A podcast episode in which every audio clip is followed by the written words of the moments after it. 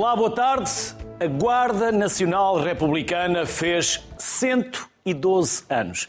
Esta Força de Segurança de Natureza Militar tem cerca de 23 mil efetivos, números redondos e uma amplitude grande de valências. Programas e grupos que vão do controle costeiro à ação fiscal, passando pelo Grupo de Intervenção Sinotécnico ou o Regimento de Cavalaria. Hoje propomos dar a conhecer melhor esta força centenária ao serviço do país, por isso vamos recebendo ao longo do programa militares que uns ou um está em estúdio, outros estarão via Skype. Começo aqui com quem está no estúdio, é o Tenente-General José Correia, Comandante-Geral da GNR.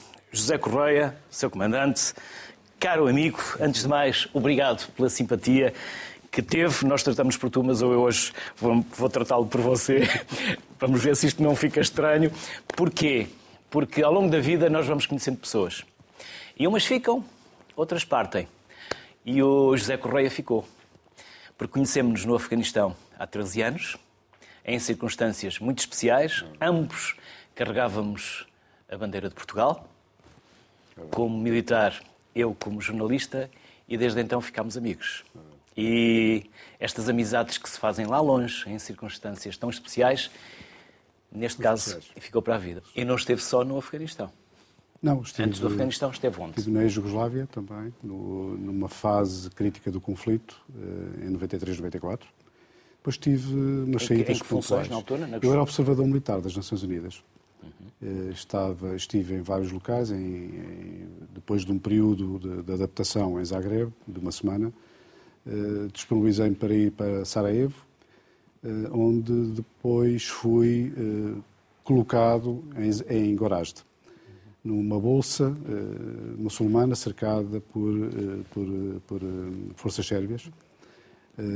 E na parte final fui, ainda passei pela Craína e depois terminei a minha comissão ainda como observador militar, mas como training officer, portanto, instrutor dos novos observadores, tendo em conta a experiência que fui recolhendo no Teatro de Operações. Portanto, foi uma experiência nesse aspecto também muito... E muito por cá? positiva. O que fez? Por onde passou? Depois da, da De Jugoslávia... forma resumida, sim. forma resumida. Eu, de- depois da Academia Militar, eh, fui prestar serviço no, no Corpo de Tropas Paraquedistas. Na altura estava na Força Aérea. eh, Este corpo eh, estava na Força Aérea. Estive em comissão de serviço até à transição para o Exército, portanto, a extinção da, da- da anterior estrutura e a... Ainda se e a- recorda de qual era o seu NIP na, na Força Aérea? Sim, perfeitamente. Qual era? 075008. O era 078, 621H. E depois eh, regressei ao Exército, onde de- continuei a servir eh, na, naquilo que era, passou a designar-se, da, da, na Brigada Aerotransportada Independente. Eh, no Comando de Tropas Aerotransportadas e onde prestei serviço praticamente toda a minha vida. Eh, depois comandei o Regimento de Infantaria em Tomar. Eh, estive também, passei pela inspeção de uma forma muito, muito fugaz. Entretanto, fui ao Afeganistão, voltei, fui chefe de Estado-Maior do Comando das Forças Terrestres e depois, terminado o curso, estive a comandar a Força de Reação Imediata do Estado-Maior-Geral das Forças Armadas, que é uma força conjunta eh, que, sendo de uma forma muito simples, eh, está preparado ou, ou deve estar preparada para a evacuação de cidadãos nacionais em locais eh, onde possa haver, haver existir risco para, para os nossos cidadãos. Engenheiro desde quando? Desde 2014. Eh, Fui promovido a oficial-geral e fui convidado para prestar serviço na Guarda Nacional Republicana. Era um mundo completamente desconhecido para mim. Eh, Já estou, estou a fazer, a concluir os nove anos na, na Guarda Nacional Republicana, estou a entrar no décimo ano, eh, e com uma satisfação pessoal muito grande, porque encontrei um mundo completamente distinto, novo, diferente daquilo que eu conhecia. Portanto, continua a ser, quanto a mim, eh, um serviço público, que no fundo foi aquilo que me disponibilizei a prestar quando ingressei na Academia Militar, mas numa vertente muito diferente e muito, enfim, muito, posso dizer que para mim eh, me trouxe muitas realizações. E uma grande responsabilidade, 112 anos de história. É verdade. Estudou a história toda. 112 anos na designação atual. Porque a Guarda Já existia. tem já as, as suas, as suas raízes são mais recuadas, houve várias designações, mas aquilo que é interessante aqui dizer é que o seu comando, no fundo, está o, o local onde o comando está neste momento, que é o, o quartel do Carmo, está, está intimamente ligado à sua história. Uh, portanto, na sua, na sua inicial, designação inicial, uh, como guarda uh, real de polícia, foi aí que começou uma estrutura que depois foi evoluindo, houve várias designações e manteve-se sempre naquele local, hoje Guarda Nacional Republicana, com a atual designação desde há 112 anos. Vamos ao primeiro Skype com a Tenente-Coronel Cláudia Santos, que é chefe da secção de Operações, Treino e Relações Públicas do Comando Territorial de Lisboa. Olá, bem-vinda. Muito obrigada, muito boa tarde. Cláudia, vamos começar por saber como se organiza o Comando Territorial de Lisboa? Podemos começar. O Comando Territorial de Lisboa é uma unidade que tem à sua responsabilidade prática, eh, grande parte do comando de, do Distrito de Lisboa eh, temos, estamos divididos, temos o comando no centro de Lisboa e depois temos uh, um, cinco unidades territoriais, uh, destacamentos territoriais, temos uh, três destacamentos de trânsito e temos um destacamento de intervenção. Uhum. E há aqui um foco essencial no idoso. De resto, nós já vimos aqui uma peça, ou é apenas uma das valências, porque são vários os vossos focos? Exatamente, naturalmente que Lisboa não, não é toda igual, tem uma parte de, onde há muitos idosos isolados, ao contrário do que as pessoas pensam. O Distrito de Lisboa tem também partes muito rurais e tem também partes onde os idosos são quase abandonados em, em áreas urbanas. Nós tratamos naturalmente que, tendo numa perspectiva de, de a Guarda estar cada vez mais próxima da, e de trabalharmos para que consigamos estar cada vez mais próximos da comunidade, apostamos muito nos idosos e, e fazer o levantamento de todos os idosos que temos na nossa área e que são considerados vulneráveis. Temos feito isso nos censos. Uh, nos, nos censos sénior, fizemos no ano passado, no, entre setembro e outubro, fazemos o levantamento do, dos idosos todos que existiam, não só no, no, no Conselho de Lisboa, no Distrito de Lisboa naturalmente, mas a nível de, de todo o território nacional. Vocês já apresentam os nossos, os nossos números nas peças, mas a intenção é uh, verificar, nós que temos uma capacidade em 94% do território nacional, em que somos a força de segurança que está mais uh, espalhada, digamos assim, pelo território, é uma força de quadrícula, e temos essa facilidade, e tendo essa facilidade e tendo essa proximidade, às vezes somos o último reduto que estas pessoas mais vulneráveis têm para chegar ao apoio das forças de segurança, ou seja, aquilo que nós fazemos é georreferenciá-los, verificar as necessidades e, mediante a necessidade, seja uma necessidade de, de alimentar, seja uma necessidade económica, seja até uma necessidade de infraestruturas, eh, nós vamos tentando encaminhar e tentando pedir apoio, eh, ou seja, eh, fazendo o levantamento das necessidades e com, com o apoio naturalmente das câmaras e todas as instituições que trabalham connosco, conseguir que os idosos consigam o, o, melhor apoio possível. Também com, com esta nossa proximidade, conseguimos que, que eles tenham o nosso número de telefone, se acontecer alguma coisa, uh, telefonam-nos, sabem que podem contar connosco, vamos tentando alertá-los, fazendo ações de sensibilização para as situações de burla, de crimes contra, contra os idosos. E temos criado uma, uma rede muito próxima com, com estes idosos ou com, com outras situações, temos vários programas a nível de, de, de da proximidade dos, dos, dos, policiamentos de proximidade. De qualquer maneira, parece-me que, que este dos idosos está, está, a funcionar muito bem e temos tido um feedback muito positivo em praticamente todas, todo, todo o país.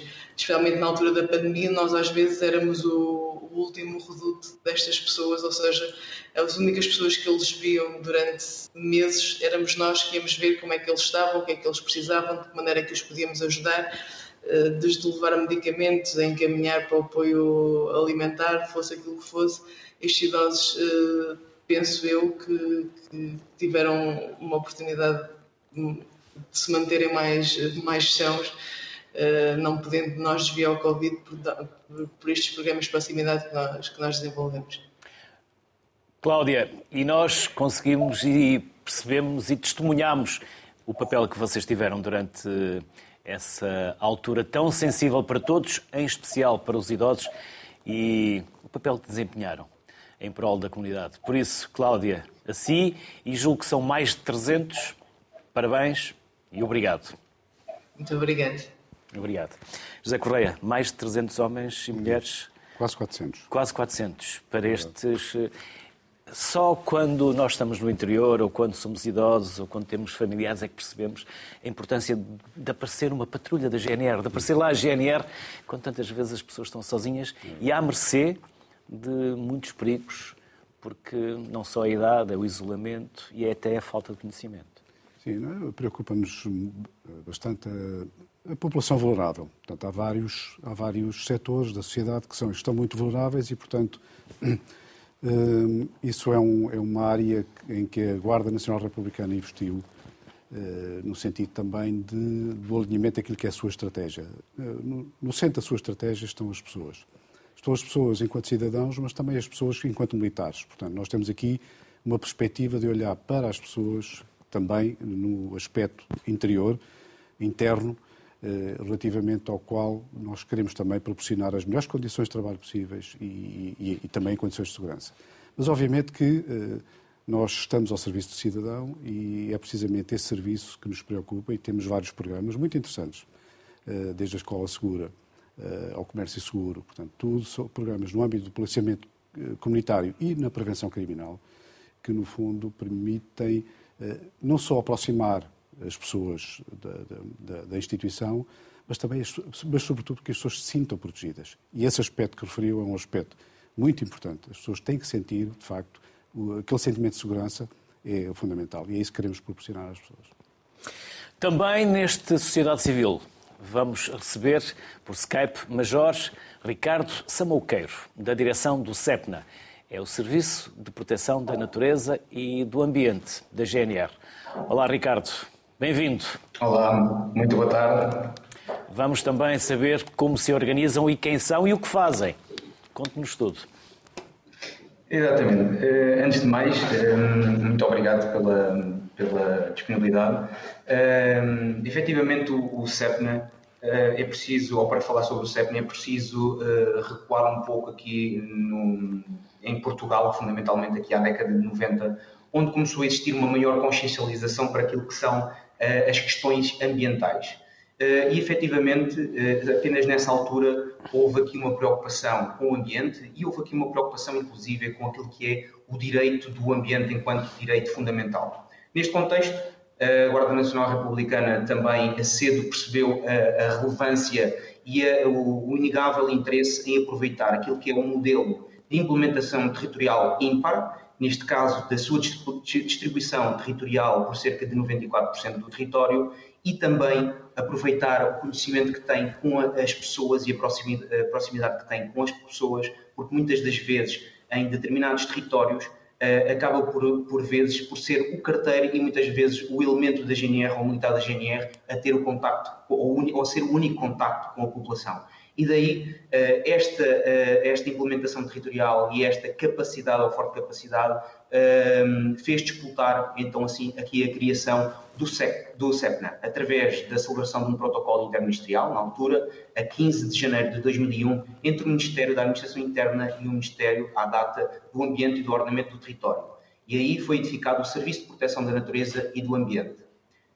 Cedo, este serviço uh, constituiu-se como uma polícia ambiental nacional, competente para vigiar, fiscalizar, noticiar e investigar todas as infrações à legislação que visa proteger a natureza, o ambiente e o património natural, em todo o território nacional, tendo inclusive sido também projetado e implementado nas regiões autónomas dos Açores e da Madeira uh, já em 2005.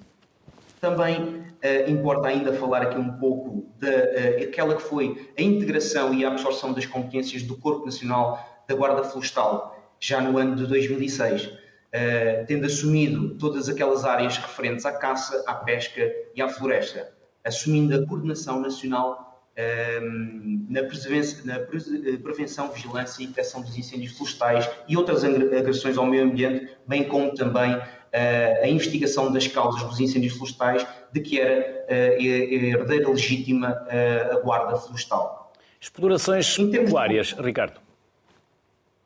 Efetivamente, esse é, é outro dos, dos, das grandes competências e grandes atribuições que o CEPNA tem por todo o território nacional, fruto da implementação, conforme referi, há uma capacidade de investigação e de acompanhamento próximo ao nível dos núcleos de proteção ambiental distribuídos por todos os destacamentos territoriais e aí conseguimos acompanhar de perto aquilo que são as possíveis denúncias.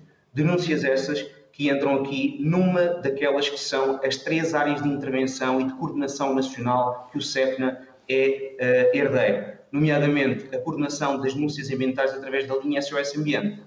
É muitas das vezes através desta linha do seu sítio institucional e através do contacto de e-mail, que congregam numa única um, ehm, capacidade implementada 24 horas por dia, 365 dias por ano, temos elementos a, a receber essas denúncias, como por exemplo das suiniculturas, e aí sim fazem um acompanhamento próximo e um, ehm, garantem um atendimento ao cidadão. Por cada uma dessas denúncias há depois uma consequente resposta ao cidadão pode ser utilizado o, o, número da linha SOS uh, uh, Ambiente e Território, neste caso é o 808-200-520, e através também do uh, sítio online um, em www.gnr.pt ou através do e-mail uh, sepna.gnr.pt. Ricardo, e os animais de companhia? É outra das uh, grandes franjas de atuação que está cometida também ao Serviço de Proteção da Natureza e do Ambiente, uh, e até a título de exemplo, como consequência das, de, do número de denúncias que temos recebido na nossa linha, cerca de 22% estão relacionados com maus tratos e abandono de animais de companhia.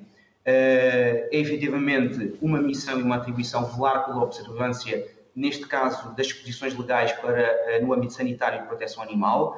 Eh, é feita eh, esta, esta intervenção da, da, da, Guarda Nacional Republicana de uma forma muito próxima com todas as entidades que participam ativamente nestas matérias e nada poderia ser feito de forma isolada. Tem de haver, muitas das vezes, equipas multidisciplinares ao nível distrital e ao nível uh, concelhio para que esta missão possa ser uh, uh, executada na, no máximo de perfeição possível e, neste caso, com a garantia de um bem-estar animal.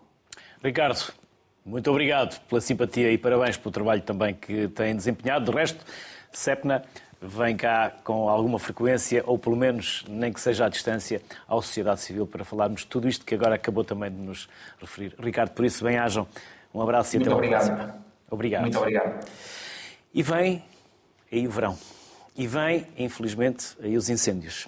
E o Ricardo falava nesta proteção da floresta. E convém também explicar qual é o papel da GNR, porque a GNR também tem um papel efetivo uh, durante aquilo que se passa no verão, na prevenção e depois na execução das operações, como nós depois as vemos na televisão.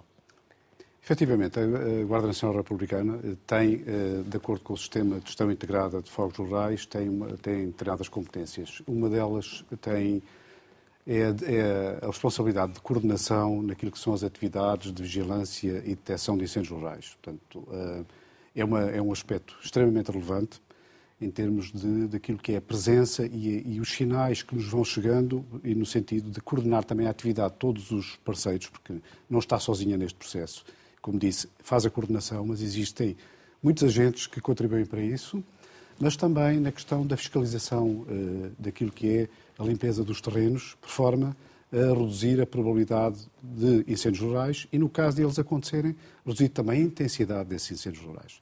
Portanto, nós temos um papel muito relevante nesta fase, na, todo, durante todo o ano, mas né, houve uma, uma, fase inicial, que é uma fase de sensibilização. Passámos depois, agora estamos na fase já de fiscalização, onde são aplicadas coimas, precisamente, quando não há cumprimento das, daquilo que são as regras que estão estabelecidas, e, de, na altura eh, em que tal é necessário, fazemos também a coordenação daquilo que é detecção e vigilância. Neste momento já está implementada uma rede nacional de postos de vigia, onde temos, um pouco por todo o território, uma rede de postos com operadores que eh, são um, aqueles elementos que, eh, no fundo, contribuem mais para a detecção de incêndios rurais, eh, e esse é um aspecto muito relevante. Depois, complementarmente a isso, nós também participamos naquilo que é o combate. Somos também um agente de proteção civil e, como tal, eh, à Guarda foi atribuída eh, uma responsabilidade que é a primeira intervenção no âmbito dos incêndios rurais. Temos equipas teletransportadas que estão junto a meios aéreos e, no fundo, são responsáveis também, têm a responsabilidade de intervir naquilo que é um prazo temporal de até 90 minutos para a redução de ignições que vão surgindo um pouco por todo o território nacional e isso, a taxa de sucesso é bastante elevada. É um, é um fator, de facto, que tem funcionado bem nos últimos anos e tem vindo a ser melhorado. Portanto, a Guarda, neste âmbito, tem também essa responsabilidade. Ainda no âmbito do combate aos incêndios rurais, nós temos também companhias de ataque ampliado, que fazem, no fundo, também o combate um pouco mais musculado e que cooperam também com a proteção civil, sempre que são solicitadas para tal, para fazer precisamente esse combate um pouco mais especializado naquilo que são o combate aos incêndios rurais. E se agora, neste verão, um dia, esperemos que não, mas se a GNR nos bater à porta e pedir que abandonemos o local onde estamos, por alguma razão o fez e convém obedecer à autoridade. Precisamente. A bem da própria vida. Precisamente. Nós temos, de facto, também esse papel em termos de, de proteção das pessoas temos, temos vindo a melhorar muito em termos tecnológicos. Portanto, é uma das vertentes que a Guarda tem vindo a desenvolver e investir nos últimos anos, é na sua tecnologia, no conhecimento acumulado, de, precisamente, de todo este processo, de forma a ir uh, ao encontro daquilo que é a segurança de todos. No caso dos incêndios rurais, uh, dispomos já de uh, sistemas que nos permitem, tendo por base o histórico dos incêndios rurais, aquilo que são os locais onde esses incêndios podem ocorrer com mais probabilidade. O combustível acumulado, uh, aquilo que é uh, e que está relacionado com a ocorrência mais recente ou não de, dos incêndios, mas também está associada à limpeza desses terrenos, nós temos uh, a capacidade também de antecipar algumas situações e em complementaridade com aquilo que é o papel da proteção civil, mas naquilo que a nós nos diz respeito como força de segurança, temos a responsabilidade de, se for necessário, evacuar as pessoas de locais onde, muito provavelmente, pode vir a ocorrer um incêndio quando há uma deflagração ou, ou há um incêndio já em curso também, onde nós, de uma forma antecipada, eh, fazemos precisamente essa, essa, essa ação que contribui precisamente para salvaguardar a vida de, de, de vidas humanas. Já voltamos à conversa, porque agora vamos convidar o Major Eurico Nogueira, da Unidade de Ação Fiscal. Olá, Eurico. Boa tarde. Olá, boa tarde. Para nós mais velhos, apenas para nos situarmos, é uma parte daquilo que antigamente chamávamos a Guarda Fiscal?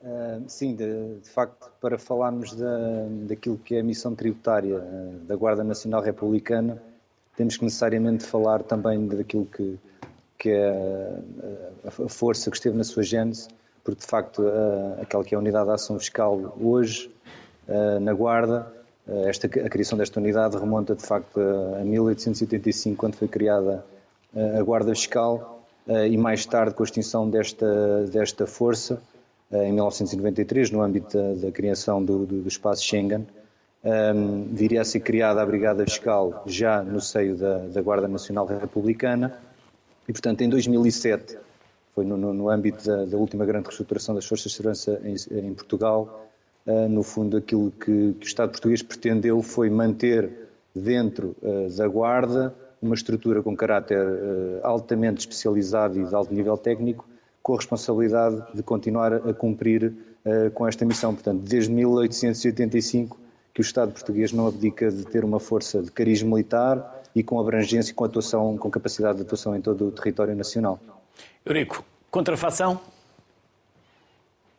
Também, também, uh, mas não só. Uh, portanto, uh, Contrafação, pesca, transporte de mercadorias. Pode começar por onde quiser. A Unidade de Ação Fiscal desenvolve a sua atividade fundamentalmente em duas grandes áreas de atuação, digamos assim. Por um lado, a fiscalização tributária, por outro, a investigação criminal. A atividade de fiscalização é talvez aquela que tem maior visibilidade eh, quando mais não seja porque os operadores económicos com maior ou menor frequência nos vários pontos do país acabam por ser sujeitos a esta ação fiscalizadora que uh, incide, no fundo, é direcionada no sentido de prevenir e detectar infrações de natureza tributária, particularmente aquelas que estão relacionadas com uh, a circulação de mercadorias sujeitas ao imposto sobre valor acrescentado, a introdução no consumo de, de, produtos sujeitos aos designados impostos especiais sobre consumo, falamos de de produtos de tabaco, álcool, bebidas alcoólicas e combustíveis, e também da fiscalização da situação tributária dos, dos veículos sujeitos a impostos. No caso da, no, no, que se, no, que se, reporta à, atividade de investigação criminal, esta tem talvez menos, menor expressão do ponto de vista daquilo que é a visibilidade junto da, da população, tem-se talvez maior expressão do ponto de vista daquilo que são os, os resultados operacionais. E, portanto, esta atividade é dirigida à investigação de fenómenos de criminalidade tributária. Tentamos que seja numa perspectiva de combater aquela que é de maior complexidade uh, e, e, gravidade, uh, e, portanto, visa esquemas fraudulentos, uma questão da ADN institucional, visa esquemas, esquemas fraudulentos inerentes à comercialização e circulação de, de, de todos os bens sujeitos a impostos, com particular enfoque naqueles que estão uh, sujeitos ao, aos tais impostos especiais sobre consumo que, que, que, já referi. Um, para fazer face aos, aos desafios da atualidade, o Comando da Guarda procurou sempre fazer um, um, esforço no sentido desta unidade, ainda no tempo da Brigada Fiscal, estar capacitada para fazer, eh, para ter condições para, para combater fenómenos de criminalidade organizada e de dimensão transnacional e, portanto, esta capacidade tem-se refletido no número crescente de, de investigações eh, relacionadas com, com, crimes de, diria, de maior complexidade e sofisticação do ponto de vista da, da sua execução material uh, e que tem contribuído para, para, que, para que tivéssemos desmantelado já várias organizações criminosas, que se dedicam à prática de vários crimes, como a associação criminosa, a fraude fiscal, contrabando, a introdução fraudulenta no consumo uh, nas, nas, suas formas mais graves. Uh, o Luís falou na questão da contrafação e, obviamente, nós, para além da criminalidade tributária, procuramos também avisar alguns fenómenos de criminalidade, nomeadamente a criminalidade económica, eh, que, pela sua natureza, é também ela potencialmente lesiva da arrecadação da, da receita tributária e também, do, do, obviamente, dos interesses dos consumidores. Portanto, eu diria que, que a Unidade de Ação Fiscal, a missão tributária da Guarda, é uma guarda avançada dos interesses dos consumidores, porque alguns, às vezes, com um conhecimento menos esclarecido, acabam por adquirir em circuitos marginais produtos que, para além de serem comercializados à margem de qualquer tributação, são também produzidos à margem de qualquer controle higiosanitário por parte das, das autoridades competentes eh, e também, obviamente, que contribuímos para que os operadores económicos que procuram cumprir o possam fazer sem que outros operadores assumam maior vantagem competitiva porque não cumprem. Portanto, no fundo, é, esta, é este o âmago da, da, da missão tributária da Guarda. Eurico, obrigado pela amabilidade que teve para estar connosco. Bom trabalho. Obrigado. Até uma obrigado. próxima. Boa tarde. Obrigado. Seguimos agora com o Tenente Coronel Marco Cruz, da Unidade de Controlo Costeiro. Olá, Marco, boa tarde, bem-vindo. Muito boa tarde, muito obrigado. Quais são as vossas respostas às principais preocupações que tenham em relação à segurança interna? Podemos falar da droga, de resgate de imigrantes, podemos começar por onde quiser. Marco. Muito bem. Um, bom, de facto, esta unidade é também ela distintiva dentro daquilo que são as atribuições e das competências da Guarda Nacional Republicana, daquilo que são identificados como os espaços de soberania e de jurisdição e, de facto, os nossos militares são projetados em termos operacionais para fazer face a seis tipologias distintas de ameaça, que vão desde a imigração irregular, passando pela questão do terrorismo e do tráfico de armas, para aquilo que é uma realidade também subejamente conhecida que tem a ver com a poluição marítima e aquilo que são a depredação dos nossos recursos piscatórios e muito importante aquilo que é o controle da eh, pesca ilegal e, por último, a questão do tráfico de estupefacientes por via marítima para dar uma perspectiva daquilo que são essas duas últimas preocupações que nós temos no nosso dia a dia, em particular aquilo que é a, nossa atividade em termos do controle das pescas. Eh, só este ano foram apreendidas mais de 250 toneladas de pescado. Este é um aspecto importante, porque naturalmente há aqui um contributo muito significativo e muito relevante até para a nossa economia, tendo em conta aquilo que é a importância das pescas para o nosso setor primário e, portanto, para garantir a sustentabilidade das nossas, das nossas pescas. E, portanto, grande parte da nossa atividade é projetada para esse, para esse controle, muito importante, em parceria também com a autoridade eh, responsável por gerir esse, esses recursos. Eh, por último, a questão do tráfico de estupefacientes por via marítima. Essa é talvez a grande responsabilidade da unidade e, portanto, só entre os anos de 2020 e 2022 foram mais de 30 toneladas apreendidas com aquilo que foi a nossa atividade, não, não só no âmbito da nossa componente marítima, mas também a nossa componente transversal do sistema integrado de vigilância, comando e controle, e portanto há aqui uma simbiose entre aquilo que são os alertas, a reação, mas naturalmente aquilo que é a nossa capacidade de controle de toda a costa e portanto a unidade de controle costeiro é uma unidade que está dispersa eh, sobretudo ao longo da costa, vai desde Caminha até Vila Real de Santo António eh, e, portanto, este é, é um esforço diário dos nossos militares que é projetado essencialmente em duas, duas dimensões ou duas componentes. A componente guarda de fronteira e a componente guarda costeira, que eh, depois se subdividem em quatro componentes essenciais. A componente terrestre, e portanto os nossos militares são essencialmente empenhados naquilo que é a fiscalização e a vigilância de toda a nossa costa, inclusive aquilo que é o seu trabalho diário de fiscalização e de controle das infraestruturas portuárias, das marinas, das lotas, no sentido de fiscalizar aquilo que são atividades que fogem àquilo que é o regular controle, nomeadamente a questão das pescas, uma componente mais marítima e, portanto, referia aquilo que é a nossa intervenção nos espaços de soberania e de jurisdição, não apenas na fiscalização, mas também na interseção. Temos depois uma componente aérea e é uma componente que estamos uh, em a passos largos, portanto, estamos a, a, procurar desenvolver não só como complemento àquilo que é uh, o nosso sistema de integrado de vigilância, comando e controle, e, portanto, vai nos dar também uma componente mais alargada de vigilância. Uh, e, por último, aquilo que nós identificamos como uma componente transversal, que integra não só o nosso CEPNA, e, portanto, o CEPNA é também uma missão que está entrega à Guarda Nacional Republicana naquilo que é o seu o mar e, portanto, somos a polícia, o órgão de polícia, a autoridade de polícia no mar também nesta componente uh, do, do, do, do, Serviço de Proteção da Natureza e do Ambiente uh, e uma componente que liga também o nosso CIVIC, portanto, o nosso sistema de vigilância, o nosso sistema integrado de vigilância, comando e controle, normalmente conhecido pelo, pelo CIVIC, uh, e depois, por último, como complementar aquilo que é a nossa dimensão de investigação criminal, que acaba por apoiar não só esta dimensão da guarda costeira, mas também a dimensão da guarda de fronteira. Marco, são mais de 2.500 quilómetros de costa. Bastante mais de 2.500, julgo.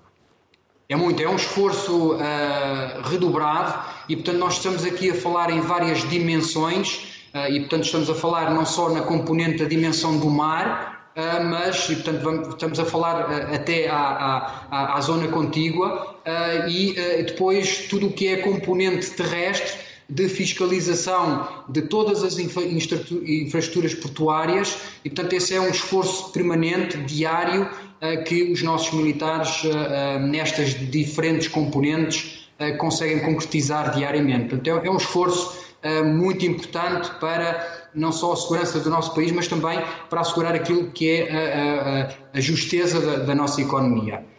Eu gostava só de adicionar também um ponto que me parece extremamente importante.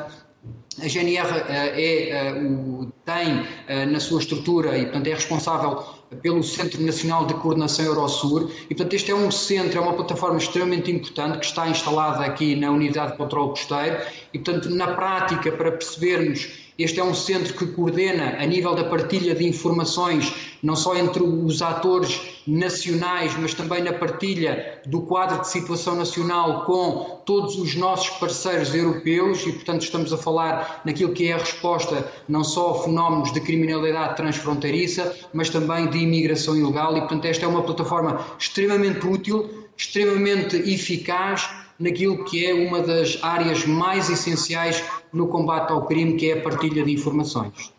Marco, Marco. um trabalho e um desempenho fantástico, sem dúvida. Por isso, bem-haja, bem-hajam e até uma próxima. Obrigado. Obrigado. Uma boa tarde. Ao Marco vamos juntar a Cátia, porque a capitão Cátia Tomás, da Unidade de Controlo Costeiro, Destacamento de Vigilância Móvel, está a algures pelo mundo. Cátia, e julgo que a ligação estará em condições porque parece-me que o tempo também não anda grande coisa por aí. Quer dizer-nos onde está e o que está a fazer? Olá, boa tarde. Sim, eh, sou a capitã Cátia Tomás, estou a bordo da guarnição da LPC Bujador. Uh, neste momento estou a participar uh, numa missão internacional sobre a égide da Frontex e no sul de Itália, onde o tempo realmente não tem estado muito bom. Quais são os objetivos da vossa operação, Kátia? Relativamente a esta operação em específico, a Frontex, enquanto agência europeia, desenvolve diversos tipos de, de operações, nas quais a Guarda tem vindo ao longo dos anos a incrementar a sua cooperação uh, policial com diversos objetivos, nomeadamente uh, terrestres e marítimos.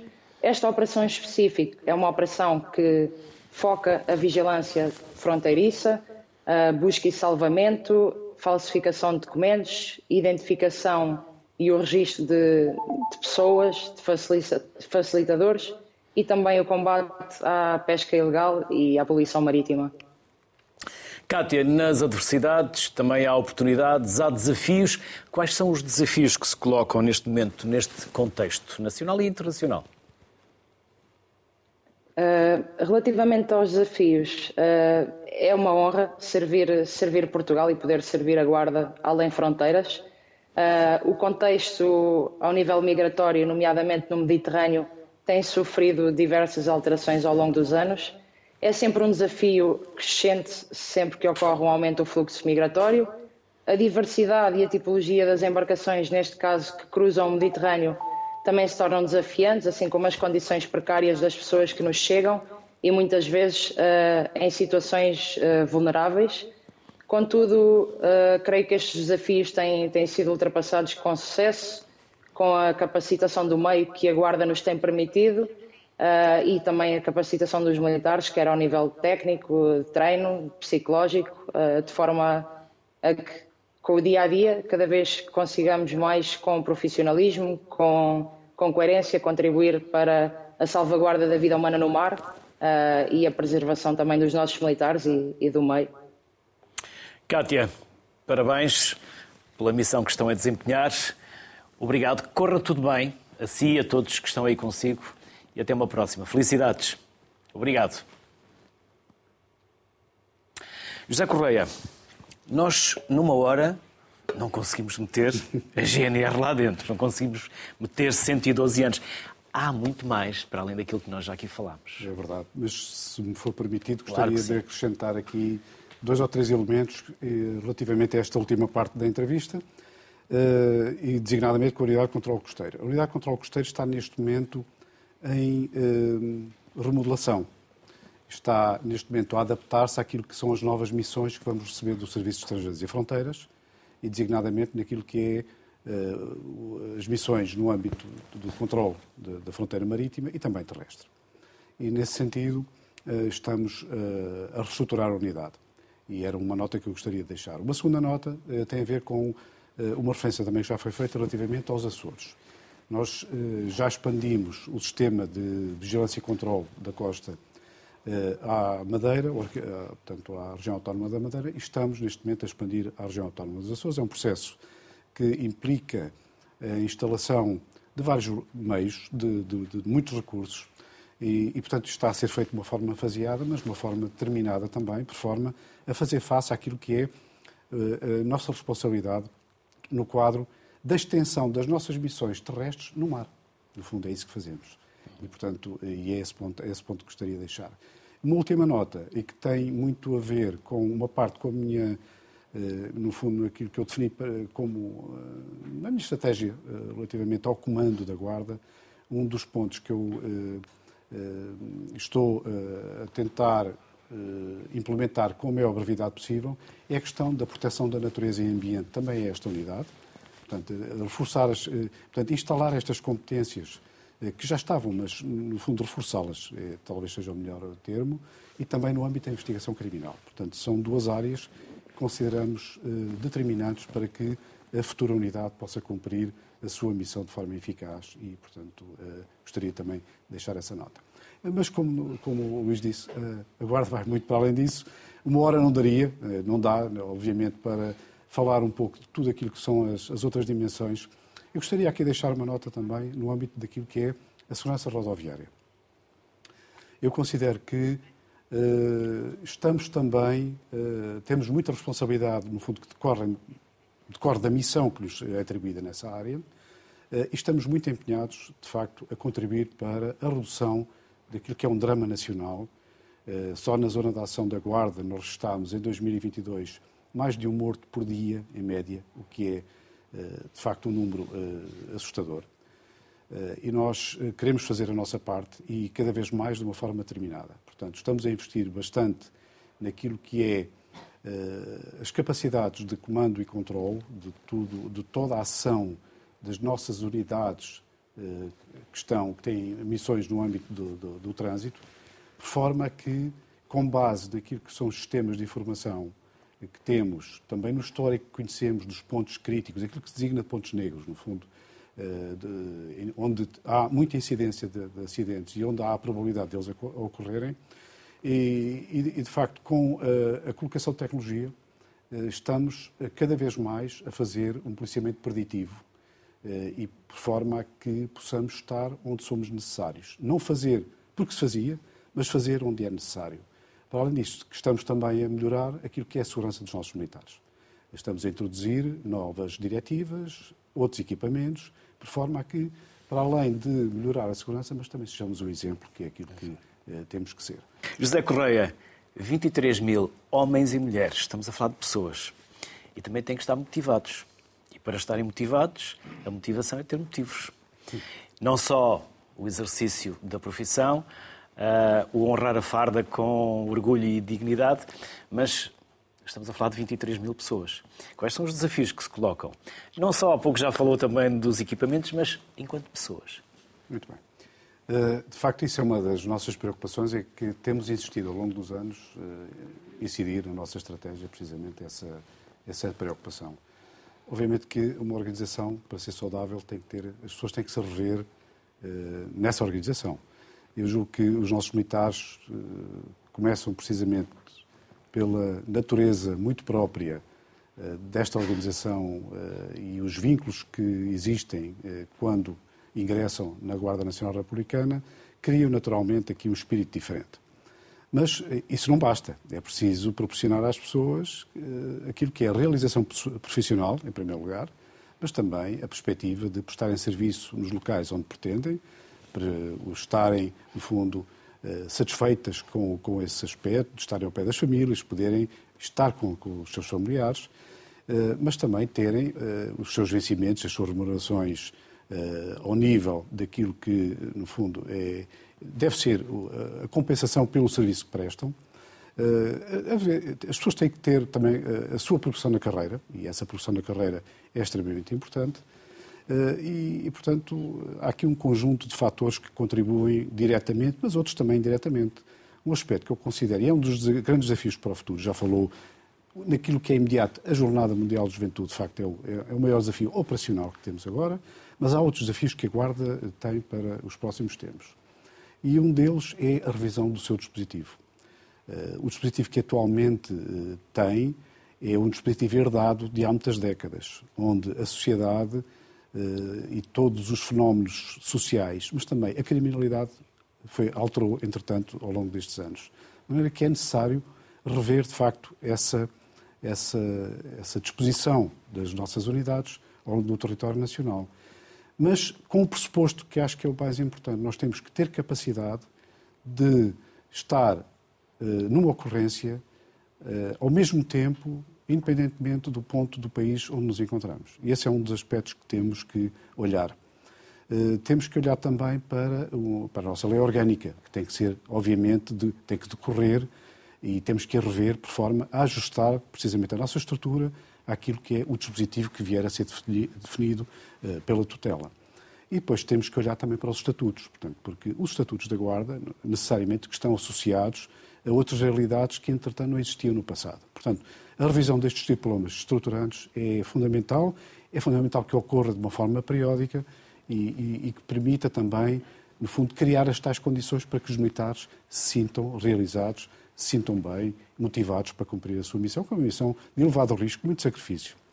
Eh, eu, eu presto aqui uma homenagem, permita-me essa esse ponto de, a todos os militares que prestam serviço na Guarda Nacional Republicana e civis também, mas que o fazem com muito sacrifício, com muita dedicação, com um, sempre com o espírito do dever eh, e colocando sempre à frente o cumprimento da missão, que é um aspecto que, no fundo, eh, nos identifica e que nos torna únicos nesta, nesta forma de olhar o dever e o sentir que temos que cumprir a nossa missão.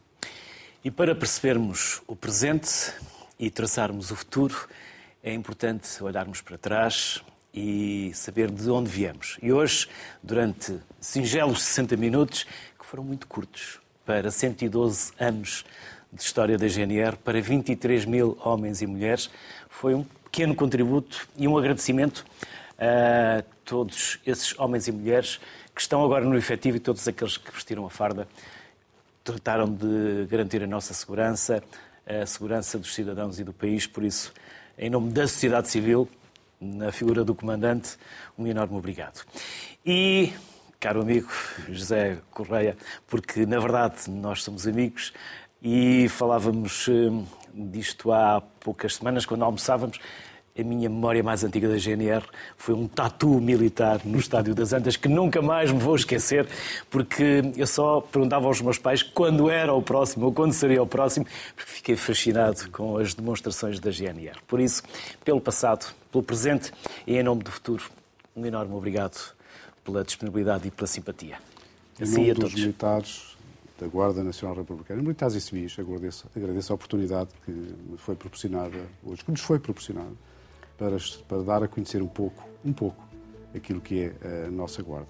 Estamos de portas abertas porque todos, vocês e nós, servimos os mesmos que são os portugueses.